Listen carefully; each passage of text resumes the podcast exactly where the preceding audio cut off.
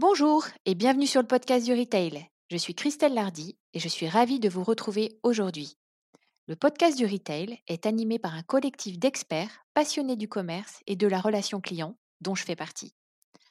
En cette période si particulière et ce deuxième confinement, nous avons voulu vous proposer une série d'épisodes courts avec des éclairages, des témoignages et des conseils pratiques pour vous aider à adapter, optimiser vos pratiques de management et d'animation d'équipe à distance et aussi vous encourager à prendre soin de vous et de vos collaborateurs. Pour cela, nous avons fait appel à des professionnels et experts aux profils très variés. Un coach et formateur en management, un professeur de stratégie dans une grande école de commerce, une DRH d'un site e-commerce et un ostéopathe. Oui, oui, vous avez bien entendu. Je ne vous en dis pas plus et je vous laisse découvrir le deuxième volet de cette série spéciale Mieux vivre le confinement et le travail à distance. Aujourd'hui, dans ce deuxième épisode, hors série, nous avons la chance d'avoir échangé avec Olivier Siboni, auteur, conférencier et professeur associé à HEC Paris en stratégie et politique d'entreprise. Olivier Siboni a travaillé de nombreuses années chez McKinsey à Paris, New York et Bruxelles. Il a notamment dirigé le secteur grande consommation. Il accompagne aujourd'hui des directions générales, des conseils d'administration et a de nombreux ouvrages et articles scientifiques passionnants à son actif que vous pourrez retrouver dans les notes du podcast. Durant cet entretien, nous avons voulu avoir sa vision du télétravail, cette autre manière de travailler, et des conseils bien sûr. Nous verrons que pour être efficace, le travail à distance nécessite plus de formalisation et de process, et que sous la contrainte, on devient bien souvent plus créatif. Il partagera son expérience de professeur et notamment du fait de la distance que les plus timides expriment davantage leurs idées et participent plus grâce au chat. Et c'est super étonnant du coup d'observer le rééquilibrage et les interactions qu'il peut y avoir avec les étudiants. Enfin, il nous semblait intéressant de rebondir sur la notion de télétravail et créativité, c'est pour cette raison que vous retrouverez en fin d'épisode une partie de l'interview consacrée à Gwenaëlle Martin, qui est DRH d'Atlas Formen, où elle nous explique comment ils ont réussi à continuer à travailler la créativité grâce à des formats plus courts, ponctués d'ateliers pour garder les équipes mobilisées. Les interviews ont été réalisées à distance, alors d'avance merci pour votre indulgence. Je vous laisse maintenant avec Fabien Foulon et Olivier Siboni. Très bonne écoute. Olivier Siboni, bonjour. Bonjour. Vous êtes euh, professeur affilié au sein du département stratégie d'HEC Paris et jusqu'en 2015, vous étiez senior partner de McKinsey Company. Vous avez exercé des responsabilités de direction, notamment sur le secteur produits de consommation et distribution. Vous êtes également auteur de plusieurs livres, dont le dernier s'intitule Vous allez redécouvrir le management. Aujourd'hui, euh, nous allons parler avec vous d'un sujet d'actualité, le télétravail et ses impacts sur les entreprises. Au regard de votre expérience et de vos travaux de recherche, quels sont les avantages du télétravail et ses limites? Écoutez, le, télétravail, d'abord, ça recouvre énormément de réalités différentes. Et euh, d'abord, c'est pas pareil quand on est à la distribution et quand on est une start-up qui développe des logiciels, mais même à l'intérieur de la distribution, on se rend bien compte qu'il y a des situations extraordinairement différentes entre les gens qui sont en magasin, les gens qui sont au siège, les gens qui ont différentes activités au siège. Donc, c'est très très difficile d'avoir un point de vue uniforme là-dessus. Et ce qui est frappant en France, c'est qu'on essaye quand même. C'est-à-dire qu'on essaye quand même de, convoquer tous les partenaires sociaux euh, dans les ministères et de développer un grand accord interprofessionnel où on va réglementer le télétravail, comme si c'était une seule chose euh, à laquelle on peut appliquer des règles uniformes. Alors, Qu'est-ce qu'on peut en dire quand même euh, sur la base de ce que les, rares travaux de recherche sur le sujet, parce qu'il n'y en a pas beaucoup, hein, mais les rares travaux de recherche sur le sujet, et puis l'expérience qu'on a pu voir au cours des derniers mois nous, apprend, euh, on peut en dire en fait, pour, pour, le dire simplement, que tout ce qui est formalisé se passe bien, et tout ce qui est informel se passe mal. Tout ce qui est formalisé, c'est-à-dire tout ce qui euh, correspond à l'exécution d'un process, tout ce qui est de la routine, tout ce qui euh, est une tâche d'exécution, en fait, se passe bien et se passe plutôt mieux parce qu'on n'est pas dérangé, parce qu'on devient plus productif. Et tout ça, c'est des choses que souvent les entreprises ont hésité à, mettre en télétravail pour de mauvaises raisons.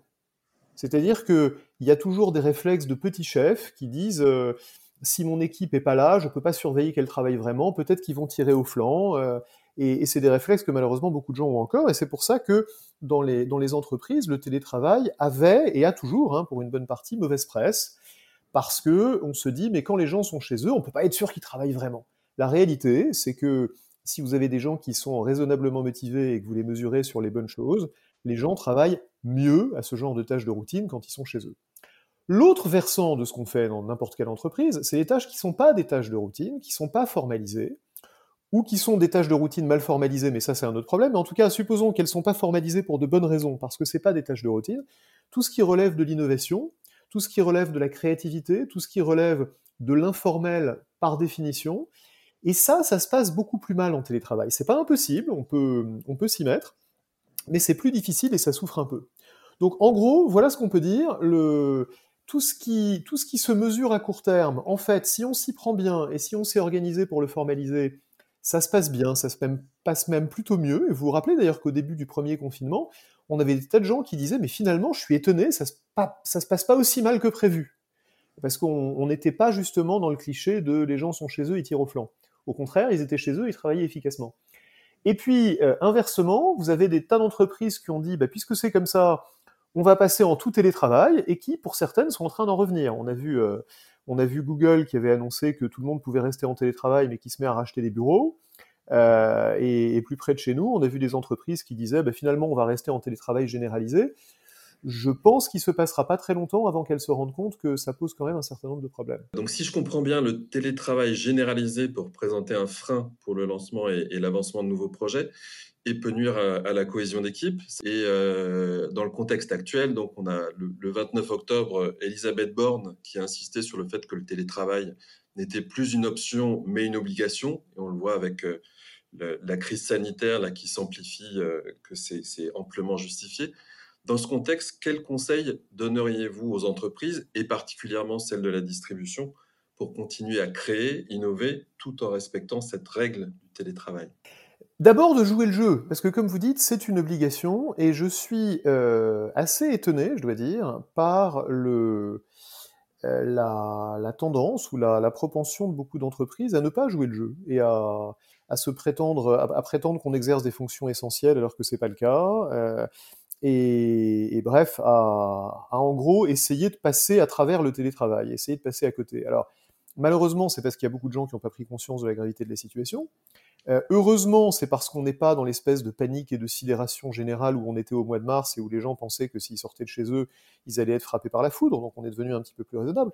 Mais c'est quand même terrible que euh, dans beaucoup d'entreprises, et je ne parle pas seulement de la distribution, hein, on soit encore dans cette, dans cette espèce d'état d'esprit un peu, un peu préhistorique où si les gens ne sont pas là, on pense qu'ils tirent au flanc.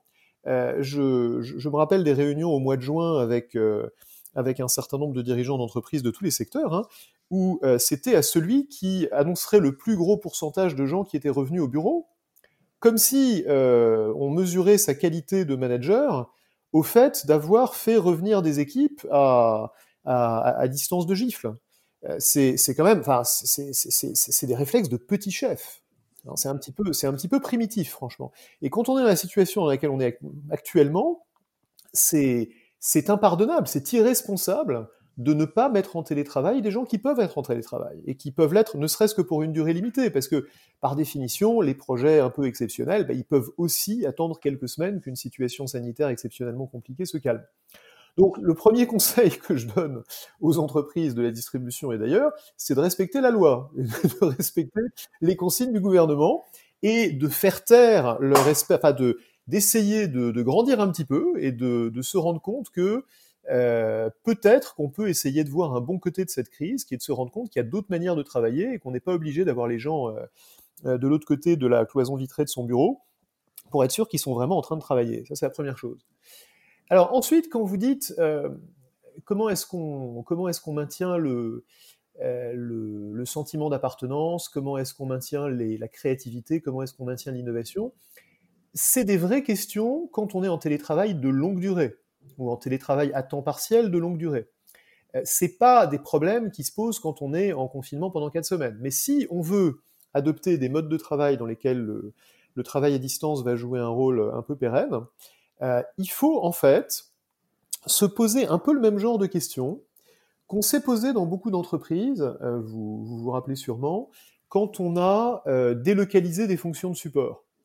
Vous vous rappelez dans toutes les entreprises où on a dit, bah tiens, on va, on va créer un centre de services partagé, on va le mettre quelque part dans un coin de la France ou malheureusement dans un coin d'un pays étranger. Et là, on s'est aperçu, ah oui, mais attends, euh, quand on envoie une facture, souvent il faut appeler machin au service bidule pour euh, savoir comment est-ce qu'on doit libeller la facture. Et ça, quand ça sera quelqu'un qui sera en Hongrie, il pourra pas le faire. Donc, on est obligé d'avoir un process, on est obligé de mettre les choses au carré, on est obligé d'être un peu plus formalisé. Et en fait, on s'est aperçu que ça faisait du bien. C'est pénible au début, mais ça fait qu'on fait moins d'erreurs, ça fait que c'est plus productif, ça fait que c'est moins coûteux ça fait que c'est plus rapide, ça fait que les fournisseurs sont payés plus vite et que les, les, les factures sont pas perdues. Bref, euh, on s'aperçoit que le fait de, mettre un process là où il n'y en avait pas, c'est pas amusant au début, mais en fait, ça permet d'être efficace à distance. Et pour les choses qu'on est en train de, se mettre à faire en télétravail aujourd'hui, c'est un peu pareil.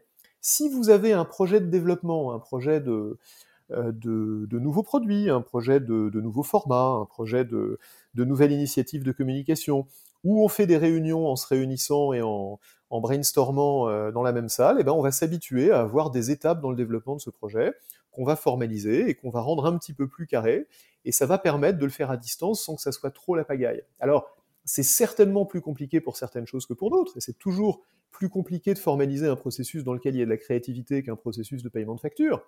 C'est pour ça qu'on l'a pas encore fait d'ailleurs. Mais c'est possible aussi, et euh, on va, on va s'apercevoir que quand on formalise les choses, en fait, on arrive à les faire de manière plus productive, y compris à distance. Est-ce que vous avez des exemples d'entreprises qui ont su réinventer leur méthode de, de travail collectif à travers le télétravail? Alors des exemples d'entreprises qui se réinventent depuis, le, depuis la crise du Covid, il y en a partout. Moi, le truc le, le plus, qui, qui, me frappe le plus, parce qu'il suffit de le voir au coin de la rue, c'est que tous les restaurants sont passés au click and collect ou, ou à la livraison à domicile.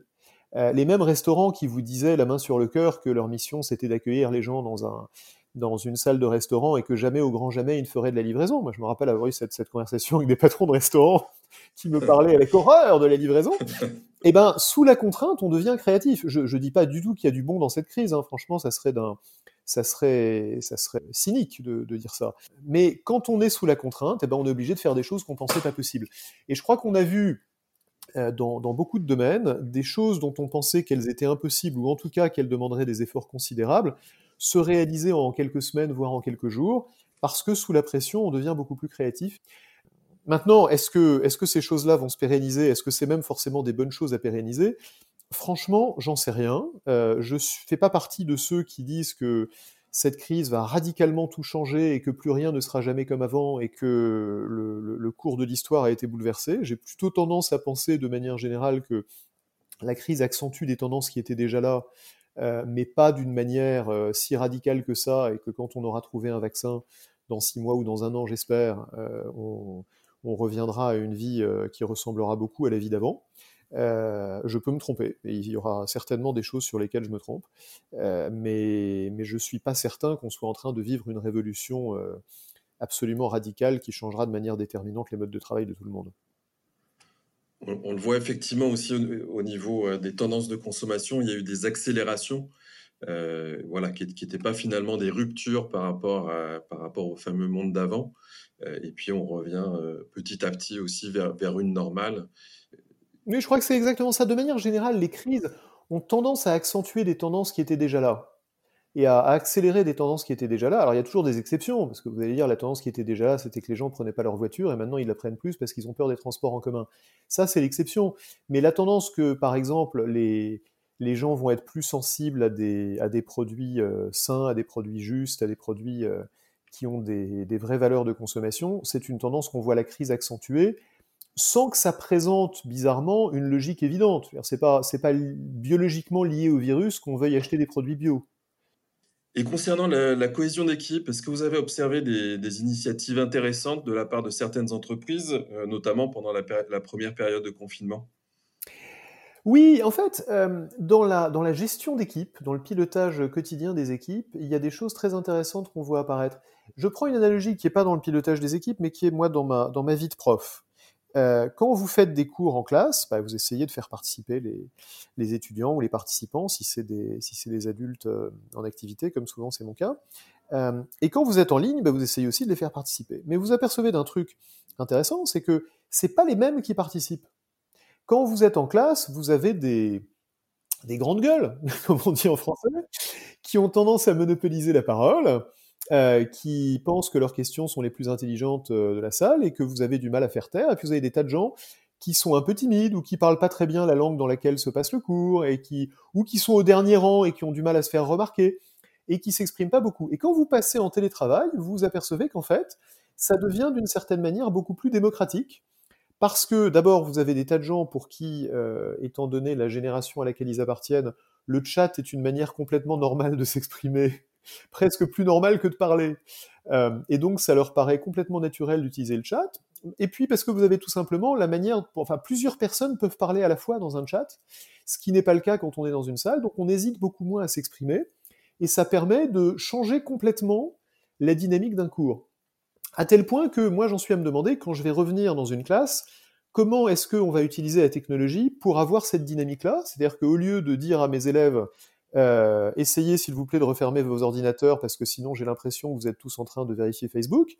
Je vais leur dire, mettez-vous sur un chat et on va voir vos questions s'afficher à l'écran. Et je suis sûr que comme ça, on aura un cours beaucoup plus participatif.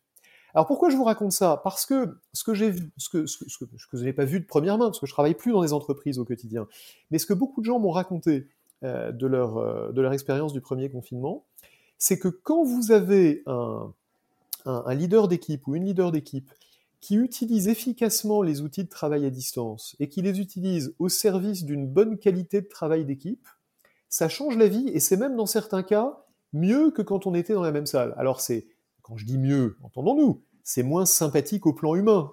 Hein, c'est toujours plus sympa de, d'être ensemble, de boire un café, euh, de se raconter son week-end et, euh, et, de se, et de se voir sourire euh, quand on portait pas de masque. Mais en termes de qualité de travail d'équipe, c'est-à-dire le fait que tout le monde participe, le fait que les idées s'expriment, le fait qu'on ne court pas le risque de la pensée de groupe parce que ceux qui pensent différent ont tendance à se taire, toutes ces choses-là vont en fait, encore une fois, quand c'est bien géré et quand on utilise bien les outils, avoir tendance à être plutôt mieux en travail à distance.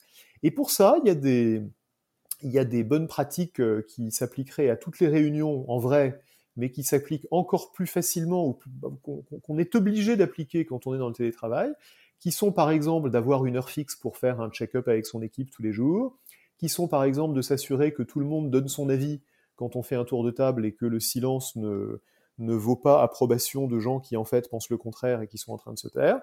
Bref, toutes ces choses qu'on ne fait pas forcément en vrai, on va être un petit peu plus forcé par le process de la réunion en ligne à les faire, et c'est pas plus mal finalement, on va redonner davantage, un peu plus la parole aux, introvertis. Et il y a pas mal d'études qui montrent que les, introvertis, qui sont parfois aussi nommés les rêveurs dans une approche qui s'appelle la process communication, euh, ont des bonnes idées à partager avec les autres. Tout le monde a des bonnes idées à partager avec les autres. Les introvertis n'ont pas des meilleures idées que les extravertis. Le problème, c'est qu'on les entend pas. Par définition. Absolument. Donc, si on fait en sorte de les entendre, ben on entendra leurs idées qui sont pas plus mauvaises que celles des extravertis. Alors pour terminer, vous êtes euh, auteur et un des avantages de ce télétravail, c'est de retrouver du temps pour euh, certaines activités, comme la lecture. Est-ce que vous auriez un livre à recommander à, nos auditeurs en ce moment, en dehors des vôtres, bien sûr? Oui, à moi, un livre que j'ai lu récemment, et puisque vous parliez des rêveurs et, de créativité, un livre que je recommande, c'est le livre de Yaron Herman, qui est un, pianiste de jazz de classe mondiale, qui a écrit un livre pour nous, pour les managers, qui s'appelle le déclic créatif et qui vous donne des tas de méthodes euh, euh, très concrètes, très pratiques euh, pour activer votre créativité, pour déclencher votre créativité et qui se lit avec beaucoup de plaisir et, qui, et qui, donne plein d'idées utiles. Donc c'est un, livre que je recommande chaudement à, à tous ceux qui ont accès à une librairie qui fait du click and collect. Alors, il y, a, entre autres un site que j'ai découvert il y a quelques jours qui s'appelle Librairie Indépendante. Absolument. Librairie Indépendante, absolument. Je le recommande chaudement. Et, vous avez toutes les librairies indépendantes euh, importantes des plus grandes villes qui font du click and collect et qui, vous permettent de, de continuer à soutenir les librairies indépendantes qui ont besoin de nous. Absolument. Bah, écoutez, Olivier, un grand merci pour euh, tous ces conseils à distance. N'hésitez surtout pas à, nous rendre visite euh, dans notre studio d'Ivry-sur-Seine lorsque le confinement sera terminé. On vous y accueillera avec euh, grand plaisir. Et en attendant, bah, on va continuer de vous suivre sur les réseaux sociaux, les différents médias, et puis à travers des bonnes lectures. Merci beaucoup et prenez soin de vous. Merci à vous. Pour terminer, je vous propose un extrait de l'intervention de Gwenaël Martin, DRH chez Atlas Formen, qui illustre la façon dont certaines entreprises arrivent à adapter le travail en équipe et les démarches d'innovation à un contexte de télétravail. Vous pourrez retrouver l'interview complète de Gwenaël dans les prochains jours sur le podcast du Retail. Merci beaucoup à Gwenaël pour ce partage d'expérience et bonne écoute à vous. Avec notre premier invité, Olivier Siboni, professeur à HEC, on a appris que le télétravail permettait souvent des, gain d'efficacité sur la dimension opérationnelle, mais par contre que ça pouvait ralentir euh, certains projets à dimension plus créative ou innovante. Est-ce que ça a été le cas chez Atlas Formen? Et si oui, qu'est-ce que vous avez mis en place pour atténuer cet euh, inconvénient du télétravail? Alors effectivement, c'est un, un effet qu'on a constaté lors du premier confinement, hein, les, limites du télétravail en termes de créativité et, d'innovation, en tout cas pour une entreprise euh, comme la nôtre. Les équipes ont été plus performantes sur la partie opérationnelle, euh, très réactives hein, dans l'adaptation de nos offres et dans la façon de piloter l'ensemble de l'activité. Mais la partie projet avançait moins vite. donc il y a eu un, temps de latence avant de, avant de redémarrer cette, cette partie projet. Dans le même temps, nous étions engagés dans une démarche d'innovation et d'émergence des idées. Euh, avant le confinement, ce qu'on appelle le lab en interne. Donc, on a adapté nos sessions de formation à distance pour des, sessions plus courtes, en visio, pour maintenir le contact visuel et pour rester mobilisé dans cette, dans cette démarche d'innovation. C'est une initiative qui a pu rayonner dans l'entreprise et des managers ont adopté pour leur point d'équipe des formats plus courts, plus interactifs, en utilisant la visio pour continuer à développer la créativité et l'émergence des idées. D'accord, c'est intéressant effectivement ce que, ce que tu nous dis sur le, la question du format, là où en, physique, en présentiel, on, peut se permettre souvent d'avoir des, des, formations, des activités qui peuvent durer une, une, journée entière. Finalement, quand on est à distance et quand on est en visio, il faut plutôt privilégier des, des formats courts. Oui, exactement. Alors, c'était vraiment notre cas. On était sur des, des sessions de journée entière et on a réduit pour un format de 2h30 maximum. C'est, le bon format, ce qui permet de faire des petits travaux en sous-groupe de 10 minutes, un quart d'heure. On revient en, groupe plus, plus important. On rebascule en, petit atelier de 3, 4 personnes. C'est un format qui, qui fonctionne bien et qui permet de, de rester mobilisé, de travailler la créativité. Alors, pour, euh, pour terminer, est-ce que tu aurais un dernier conseil à donner à nos auditeurs pour les aider à mieux vivre ce confinement? Oui, il est important de prendre soin de soi et de ses collègues, de remettre de la convivialité, d'accepter de prendre du temps pour discuter de manière informelle à distance, comme on peut le faire autour de la machine à café euh, en temps normal. Euh, penser à organiser des événements festifs à distance pour renforcer la cohésion des équipes, donner du rythme aussi à la vie de l'entreprise et à la vie de chacun en confinement. Hein. ça permet de, rythmer les journées. Donc, euh, vive les cafés, petit-déj, euh, after work en visio, en attendant de, se retrouver tous ensemble en vrai. Bah, écoute, Gwenaël, je te remercie infiniment pour tous ces conseils. J'espère que nos auditeurs pourront s'en inspirer et, développer de, nouvelles initiatives dans, leur, euh, dans leurs entreprises. Je te, je te, remercie et puis je te dis à, bientôt. Merci Fabien, à bientôt. Si vous avez aimé cet épisode, n'hésitez pas à le partager, à mettre une note 5 étoiles et à le commenter sur l'application Apple Podcast. On débute et on a besoin d'un petit coup de pouce pour nous faire connaître. À bientôt sur le podcast du retail disponible dans toutes les bonnes podcasteries.